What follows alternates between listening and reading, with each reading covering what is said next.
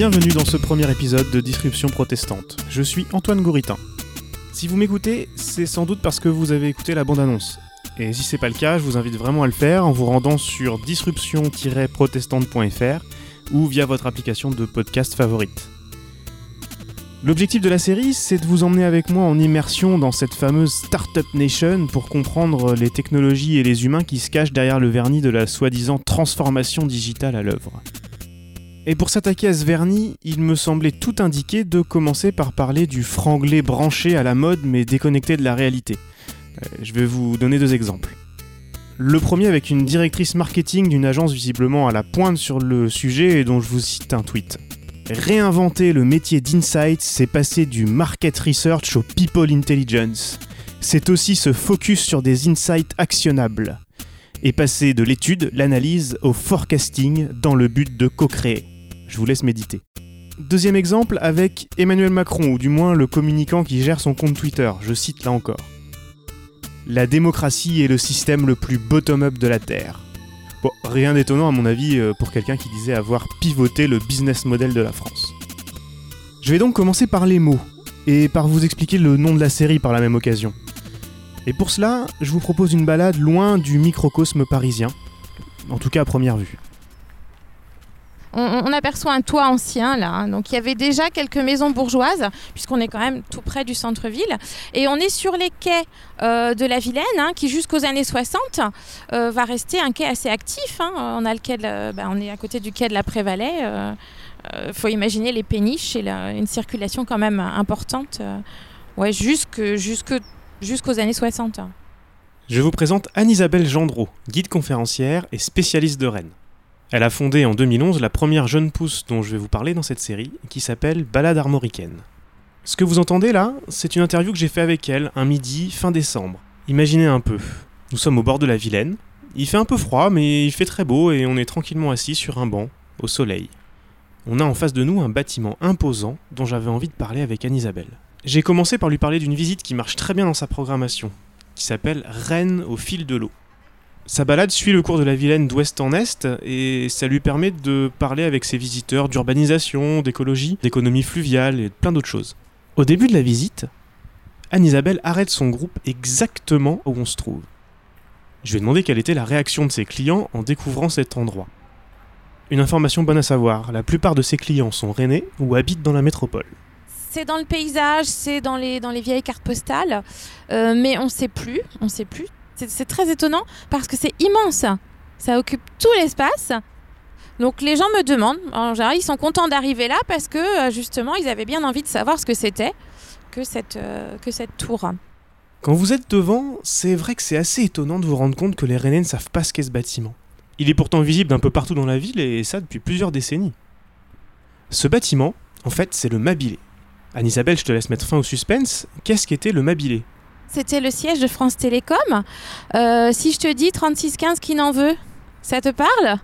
Le projet de création du Minitel est né ici, au centre de France Télécom, dans les années 78. À cette époque, la Bretagne est un pôle d'excellence en télécommunications. Anne-Isabelle raconte donc à ses clients le rôle important du bâtiment dans l'histoire des télécoms en Bretagne et même dans le monde, et elle leur explique aussi à quoi il sert aujourd'hui. Depuis les travaux de rénovation en 2015, le Mabilé abrite des entreprises, mais aussi un café-restaurant, des jardins, que la guide vous conseille fortement d'aller voir. Et c'est surtout le QG de la French Tech Rennes-Saint-Malo, son bâtiment totem, comme on l'appelle. La French Tech Rennes-Saint-Malo, c'est un acteur important de la vie économique numérique du territoire. Euh. Attendez, pardon. De l'écosystème startup déjà, ils sont très surpris d'apprendre que c'était euh, la, direction de France Télécom. Ils sont curieux de découvrir le passé euh, glorieux euh, de, la Bretagne dans les télécoms parce qu'ils s'y attendaient pas. Et, ils sont curieux de savoir ce qui se passe dedans parce que finalement, comme c'est quand même très spécifique, la French Tech, tu, tu, croises quelqu'un dans la rue, tu lui demandes la, la French Tech Rennes-Saint-Malo, vous en avez entendu parler, vous savez ce que c'est? Ben non, on n'a pas de connaissance. On a l'impression que c'est vraiment un milieu complètement à part. C'est des gens qui créent des trucs, c'est les nouvelles technologies. Bon, nous, on n'y comprendrait rien de toute façon. C'est pas la peine de, de creuser la question. C'est un peu ça que je ressens. Les clients d'Anne-Isabelle sont pourtant curieux et lui posent plein de questions sur ce qui se passe à l'intérieur, s'il est possible de visiter, etc. Pour faciliter le travail de la guide pour la prochaine édition de cette balade, j'ai essayé de lui décrire ce qu'on peut trouver dans la partie du bâtiment dévolu à la French Tech Rennes Saint-Malo, en reprenant les mots utilisés par ceux qui y travaillent. Euh, on trouve, euh, alors je vais peut-être pas le faire dans l'ordre, mais c'est pas grave, un espace de coworking pour start où ils organisent des pitchs et des battles de start-up. Et il y a, il y a, un, il y a un, un start-up hôtel et puis euh, aussi pour les, les start qui passent par le coworking ou par le start-up hotel, il y a un kitchen corner pour pouvoir euh, prendre leur pas le midi ensemble. D'accord. Et du coup, il y a, le, vocabulaire en breton peut-être, ça pourrait nous, aider, parce que tous ces mots anglais, euh, déjà, qu'est-ce que c'est qu'une start-up aujourd'hui? Je ne vais pas utiliser ces mots-là avec mes clients parce que c'est tellement c'est tellement spécifique.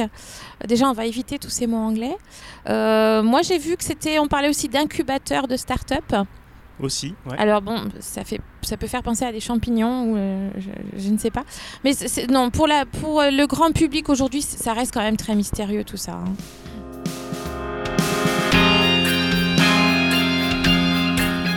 Ne vous inquiétez pas, hein, tous ces termes obscurs et mystérieux, on va les éclaircir ensemble au fil des prochains épisodes et notamment celui de start-up dans quelques minutes. Mais à ces quelques mots déjà entendus, j'aimerais en ajouter un dernier, qui est tellement utilisé qu'il a été retenu comme l'un des mots de l'année 2017 par France Culture, en compagnie d'autres comme euh, glyphosate, bienveillance, balance ton port, ou le fameux perlimpinpin. Ce terme, c'est celui de disruption, qui est d'ailleurs assez proche à mon avis, et pour pas mal de raisons, de perlimpinpin. On retrouve trace de la disruption en latin, mais c'est surtout son utilisation anglo-saxonne qui nous vaut son retour en force dans la langue française. Au départ, quand nos amis anglais et nord-américains utilisent disruption ou disruptif, c'est pour quelque chose de négatif en général. Un exemple tout simple, euh, si des chutes de neige empêchent des avions de décoller, euh, l'aéroport est disrupté. Une grève de transport en commun disrupte le trafic. Malgré cela, ce terme est devenu le mot magique de tout le milieu des nouvelles technologies. L'injonction est là pour tous, vous l'avez entendu déjà, il faut être disruptif. Au-delà d'un simple mot, c'est important parce que ça touche aux produits et services que proposent ces entreprises. Euh, disruption, ça nous parle de ce qu'elles font, de ce qu'elles inventent. D'une manière générale, disrupter une industrie, c'est utiliser des nouveaux outils pour casser les codes d'une industrie qui n'a pas changé depuis très longtemps. Par exemple, euh, en permettant à des particuliers de louer une chambre chez d'autres particuliers au lieu de passer par des hôtels on arrive aussi parfois à des choses qui peuvent paraître absurdes. Je vous avais écrit une histoire sur la cheese tech, des entrepreneurs français qui mettent de la tech dans le fromage, pour illustrer tout ça. Mais j'ai entendu Guillaume Meurice, chroniqueur de l'émission Par Jupiter sur France Inter, interviewer un très bon client. Mais il y a d'autres innovations qui mêlent mes deux passions, et j'en ai trouvé plein ce week-end porte de Versailles au Salon des Animaux, et on commence sans plus attendre. Que fait par exemple la Startup Nation pour les chiens? Alors, on a créé une nouvelle marque de croquettes françaises, ça s'appelle Jaffi. C'est des croquettes personnalisées pour chiens. Et donc voilà, euh, c'est assez, on pense que c'est révolutionnaire on espère que ça va marcher en France. C'est nouveau en tout cas. On l'a lancé en mode start-up en cassant un petit peu les, les codes de l'alimentation pour chiens.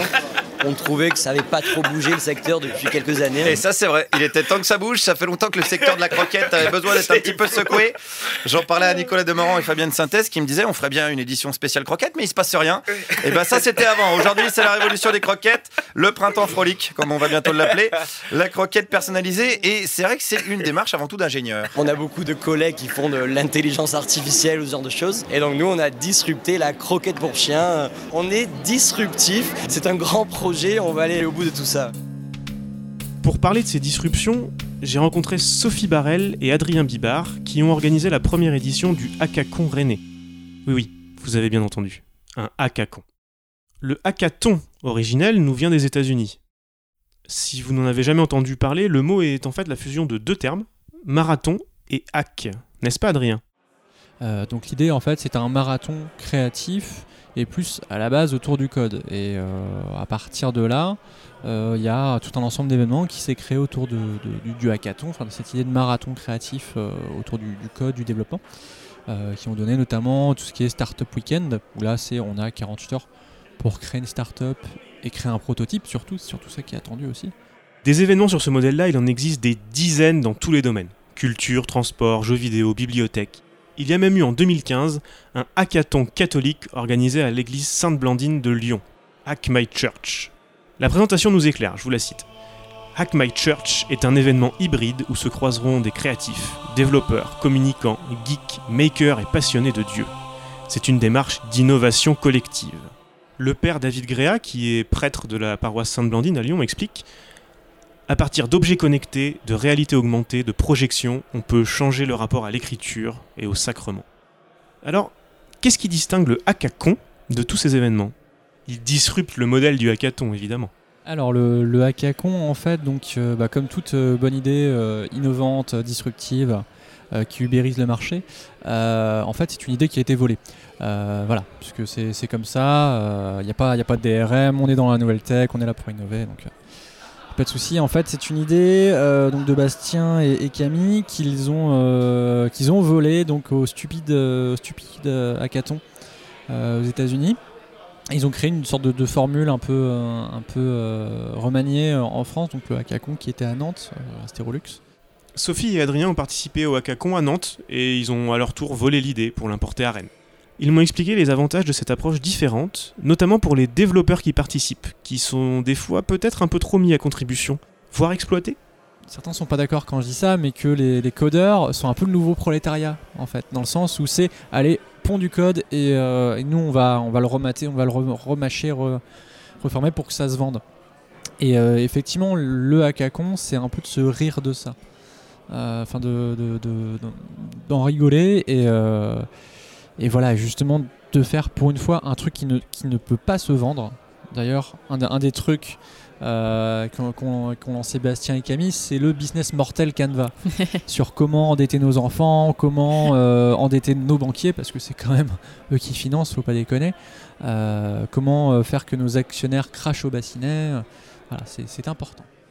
D'habitude, dans les hackathons, on nous dit bon, c'est bien d'avoir un prototype, c'est bien d'avoir une idée, de faire un truc sérieux, et ça met un peu la pression, mine de rien, de devoir fournir quelque chose à la fin. Et, là, le fait que ça soit complètement débile et qu'on s'en foute, et ben ça dédramatise euh, le fait de faire parce que plus ça va et plus les gens euh, se sentent pas légitimes à faire des choses, à faire des choses avec je sais pas leurs mains, du papier, du ciseau, que sais-je, ou du code ou j'en sais rien. Euh, et, là on leur dit mais il n'y a pas de pression. T'as un truc à la fin ou pas, on s'en fout, juste fais quelque chose quoi. Et déjà ça, ça dédramatise complètement le truc. Et l'autre chose que j'ai remarqué, c'est que ça permet de, se marrer sur des, thématiques qui peuvent être hyper sérieuses, hyper dramatiques, Parmi les thématiques sérieuses que les participants du hackathon Rennais ont voulu traiter, il y avait celui des sans domicile fixe, à travers un projet qui s'appelait les chaînes de l'amitié. Tout un programme. On parraine donc un, une personne sans abri, euh, un SDF, un SDF euh, et donc euh, il va nous servir de livreur. donc bah, on lui offre un téléphone connecté évidemment, qui va lui permettre donc de savoir où livrer les colis. Et, comme ça, on sait où il est. Comme ça, on sait où il est, hein, c'est important. Et puis, on peut, en cas de contrôle, bah, c'est toujours utile. Alors moi je me rappelle du logo euh, des chaînes de l'amitié où c'est un personnage qui a les bras en l'air, euh, victorieux, genre Youpi la vie est belle, sauf qu'il a des, bah, des chaînes qui relient ses, deux mains, d'où les, les, chaînes de l'amitié, les chaînes de l'amitié. Il y avait un, super, une super présentation où tous les mots étaient très travaillés et ça donnait vraiment envie d'investir. On imagine assez bien les mots utilisés réintégrer les SDF à la vie sociale, les sortir de la rue par le travail grâce aux technologies, tisser du lien social, etc.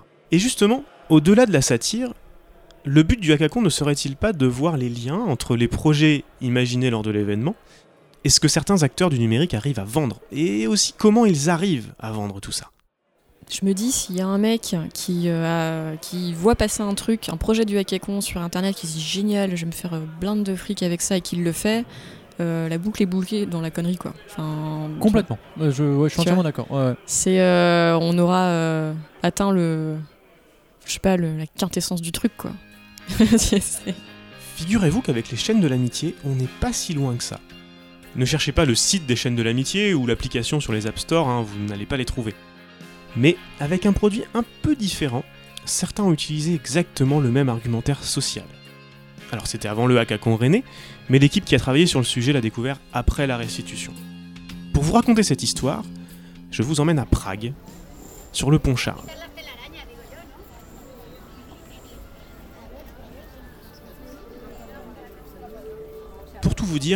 Quand je me suis intéressé à cette histoire, j'ai d'abord vraiment cru à un canular.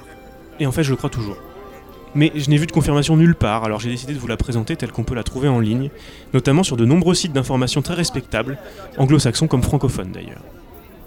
En 2015, Lubos et Václav, deux jeunes tchèques, décident de faire se rencontrer deux problèmes récurrents à Prague, comme dans n'importe quelle grande ville. D'un côté, vous avez 6 millions de touristes qui visitent la capitale tchèque tous les ans. Mais comment font-ils pour survivre en voyage sans connexion Internet? D'un autre côté, il y aurait environ 7000 SDF à Prague.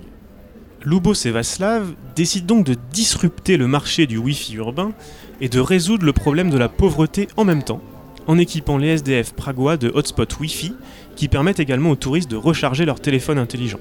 Pour trouver un hotspot officer, ce n'est pas compliqué, ils ont des t-shirts qui permettent de les identifier. Alors c'est pas écrit euh, je suis un hotspot Wi-Fi, mais ça revient à peu près à ça. Les deux amis pragois sont même allés jusqu'à imaginer la journée type de ces bornes Wi-Fi ambulantes. À 8h30, le SDF se rend dans le centre-ville pour récupérer son matériel et un petit déjeuner. À 9h, il rejoint son emplacement pour partager du Wi-Fi et un sourire, je cite. hein. À midi, le travailleur reçoit un ticket restaurant. Et enfin, à 17h, il retourne son matériel en échange d'un repas et de son salaire du jour. Autant vous dire que le projet a fait le buzz, mais que leur campagne de financement participatif a fait un beat complet. Paradoxalement, la campagne a donc été un grand succès. Et pas un média n'a l'air de s'être rendu compte que ça ressemblait fort à une blague dans le même genre qu'un hackathon, trop occupé en général à utiliser cet exemple pour dénoncer les dérives des nouvelles technologies.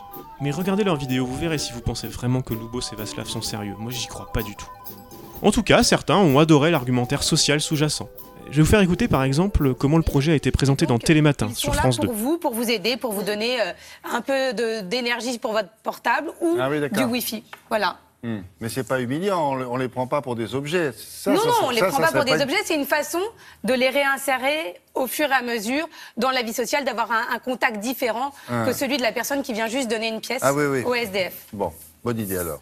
Je ne sais pas ce que vous en pensez, mais j'ai l'impression que cet extrait illustre à lui seul l'intérêt et même l'importance d'un événement comme le hackathon. Retour sur les bords de la Vilaine avec Anne-Isabelle, la guide conférencière. J'avais une dernière question à lui poser. Aujourd'hui, tout le monde crée sa start-up. J'ai même rencontré récemment quelqu'un qui conseillait des musées sur leurs stratégies réseaux sociaux et qui disait donc avoir monté sa start-up culturelle, évidemment. Balade Armoricaine, l'entreprise individuelle d'Anne-Isabelle, utilise beaucoup les réseaux sociaux pour communiquer. Vous pouvez réserver votre balade en ligne. Et Anne-Isabelle a même participé à la création d'une visite multimédia de Rennes qui est disponible sur Internet. Ma question est très simple. Est-ce que Balade Armoricaine est une start-up Euh, non, non, non. Euh, Startup, c'est un mot effectivement qui est énormément utilisé. C'est les mots à la mode. Ça fait, ça fait moderne, ça fait jeune. Euh, J'ai pas spécialement euh, envie de me faire passer pour une petite jeune euh, dans mon métier. Euh, non, je- non, c'est pas une start-up. Pour éclaircir tout ça, j'ai traversé la Vilaine et je me suis rendu au Mabilé.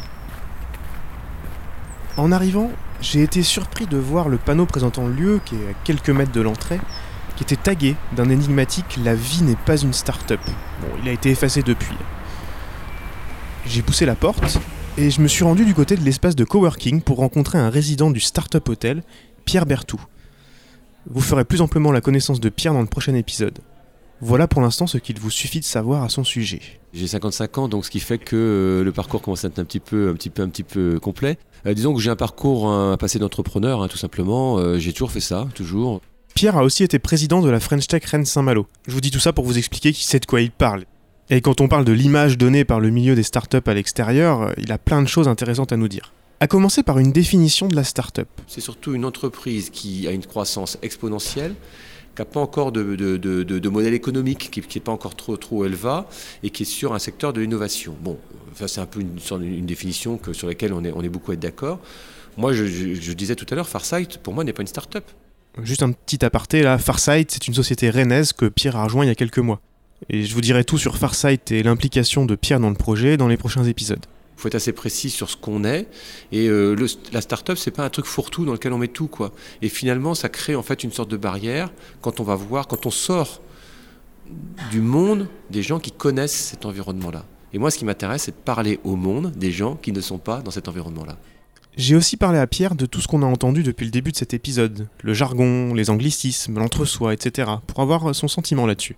On utilise beaucoup de mots, beaucoup d'anglicismes, etc. Et c'est très bien, enfin moi j'ai rien contre ça. Mais je me pose souvent la question, mais des gens qui ne sont pas au fait de ça, des gens, même des gens dans les entreprises qui pourraient être potentiellement des clients de, de ces entreprises et des produits, comment eux perçoivent ça?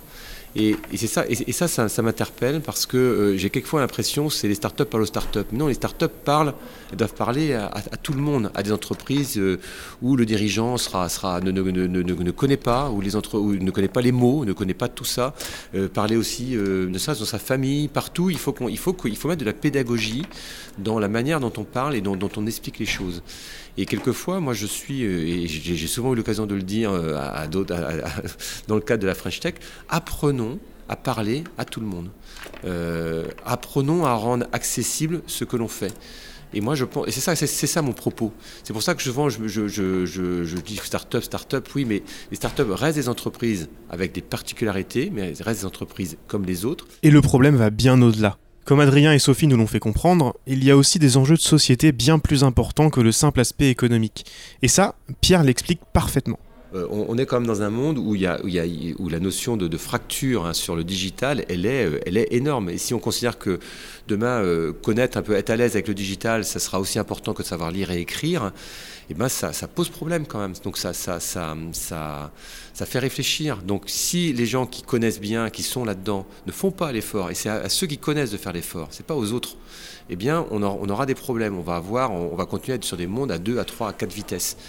Et, donc, il y a des enjeux qui sont plus enjeux techniques, sont plus enjeux d'innovation, qui sont les enjeux sociétaux, tout simplement, hein, du vivre ensemble, de, l'exclusion, euh, comment on va embarquer, euh, on va embarquer un pays et sa population euh, sur des choses ben, qui sont, ben, voilà, qui sont pas si complexées que ça d'ailleurs. Ce travail de pédagogie devrait donc être fait par les professionnels de la profession, quelle que soit leur position ou leur fonction. Mais dans ce cas, pourquoi ce travail n'a pas l'air d'être fait? Les gens vont vite, euh, euh, c'est pas leur préoccupation, première toujours de, vulgariser. Euh, encore que quand on s'adresse à des clients, ben, il faut souvent vulgariser. Hein, euh, donc c'est quand même quelque chose d'important. Il faut quand même avoir ça en soi. Non non, il n'y a, aucune volonté. Hein, il n'y a, pas de complot. Hein. Il n'y a pas de complot autour de ça. Je pense que ça s'est fait comme ça.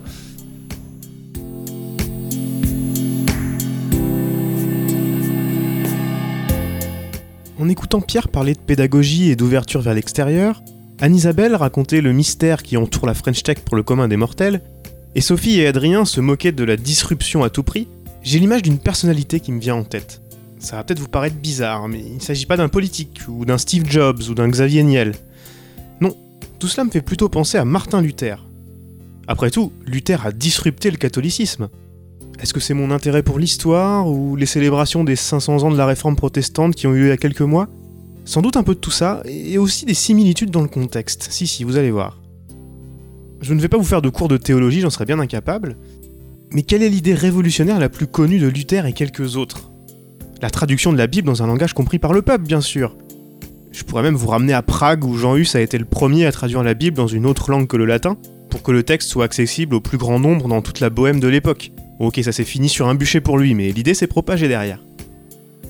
En exagérant un peu, on pourrait filer la métaphore avec la start-up devenue une quasi-religion d'État ces derniers mois en France. Vous vous souvenez de ceux qui ont réussi et ceux qui ne sont rien, ou encore de la Startup Nation? J'ai aussi entendu à la radio récemment un communicant d'une entité d'une métropole française de la French Tech expliquer que ce qui se passe à la French Tech ne regarde pas le citoyen lambda, sauf à la limite quand les startups créent de l'emploi et sont donc visibles par tout le monde dans les offres d'emploi. Est-ce que la startup se verrait alors comme un messie face au chômage? Partout, les mêmes méthodes d'idéation et d'accélération, d'incubation sont professées comme des doctrines. Chaque startup qui réussit reconstruit a posteriori le mythe de sa fondation. Les postes de communicants, commerciaux et marketeurs s'appellent désormais gourous et évangélistes quand ils ne sont pas des super-héros ou des ninjas. Si cela vous intéresse, je vous conseille très fortement de regarder la série Silicon Valley qui est diffusée en France par OCS et Canal+, et de lire le livre de l'un de ses scénaristes, Dan Lyons, dont le titre se traduirait en français par Disrupter mes mésaventures dans la bulle startup. Je mets au conditionnel là parce que le français est une des rares langues qui n'a pas encore eu droit à sa traduction. Je l'ai cherché longtemps cette traduction pour vous donner les références, mais je ne l'ai pas trouvée. Alors pour en avoir le cœur net, j'ai écrit à l'auteur qui m'a confirmé que malgré plusieurs propositions à des éditeurs français, personne n'en a voulu. On parle pourtant là d'un livre qui a fait partie des meilleures ventes pendant plusieurs mois aux États-Unis et au Royaume-Uni, et y a fait bouger les lignes, notamment dans la Silicon Valley. Dan y raconte son expérience dans une des startups pionnières de l'inbound marketing, je ferai peut-être même un épisode là-dessus bientôt. À travers son parcours personnel, il traite de nombreux sujets de cette culture startup. Le manque de diversité, la culture du cool, les discriminations envers les femmes et les vieux, c'est-à-dire les plus de 30 ans, la course au financement, etc. Le livre n'est donc pas disponible en français. En revanche, l'éditeur américain m'a confirmé que vous pouvez le lire en chinois, en tchèque, en allemand, en japonais, en coréen, en polonais, en russe, en taïwanais, en ukrainien et même en vietnamien. En tout cas, débrouillez-vous pour vous le procurer dans la langue de votre choix, c'est une lecture indispensable, drôle et facile d'accès. À la suite de Dan Lyons et d'autres observateurs, le modèle startup a largement perdu de sa superbe ces dernières années, notamment aux États-Unis. Et à vrai dire, j'ai l'impression que beaucoup d'entreprises françaises qui suivent la mode de la Startup Nation sont pourtant assez loin de ces clichés. Il y a même beaucoup d'entreprises passionnantes et d'innovations intéressantes qui sortent du circuit startup hexagonal. Dans les prochains épisodes de cette série, je vais vous faire principalement rencontrer des entrepreneurs, mais aussi leurs clients. Ils vous parleront de leur parcours, souvent inspirant, et vous expliqueront les technologies qui les passionnent. Dans le prochain épisode de Disruption protestante, je vous emmènerai au troisième étage du Mabilé, dans le fameux Startup Hotel. Vous pouvez nous retrouver sur Twitter, at DisruptionPR, pour suivre l'actualité de la série, et je vous donnerai un indice sur le sujet du prochain épisode dès vendredi. Et bien sûr, abonnez-vous et laissez-nous vos commentaires sur votre application de podcast préférée. Avant de vous quitter, je vous signale la tenue prochaine de la deuxième édition du Hackathon à Rennes. Rendez-vous les 2 et 3 juin prochains au Jardin Moderne. Vous l'avez compris, plus l'idée est absurde et mieux c'est. Et si vous ne vous sentez pas l'âme de disrupter les énergies, une restitution publique est proposée le dimanche soir, donc le 3 juin, à 17h. Toutes les infos sont dans les notes de cet épisode sur disruption-protestante.fr. Disruption protestante est une série produite par Antoine Gouritin, la musique originale du générique a été réalisée par Julien Solaire.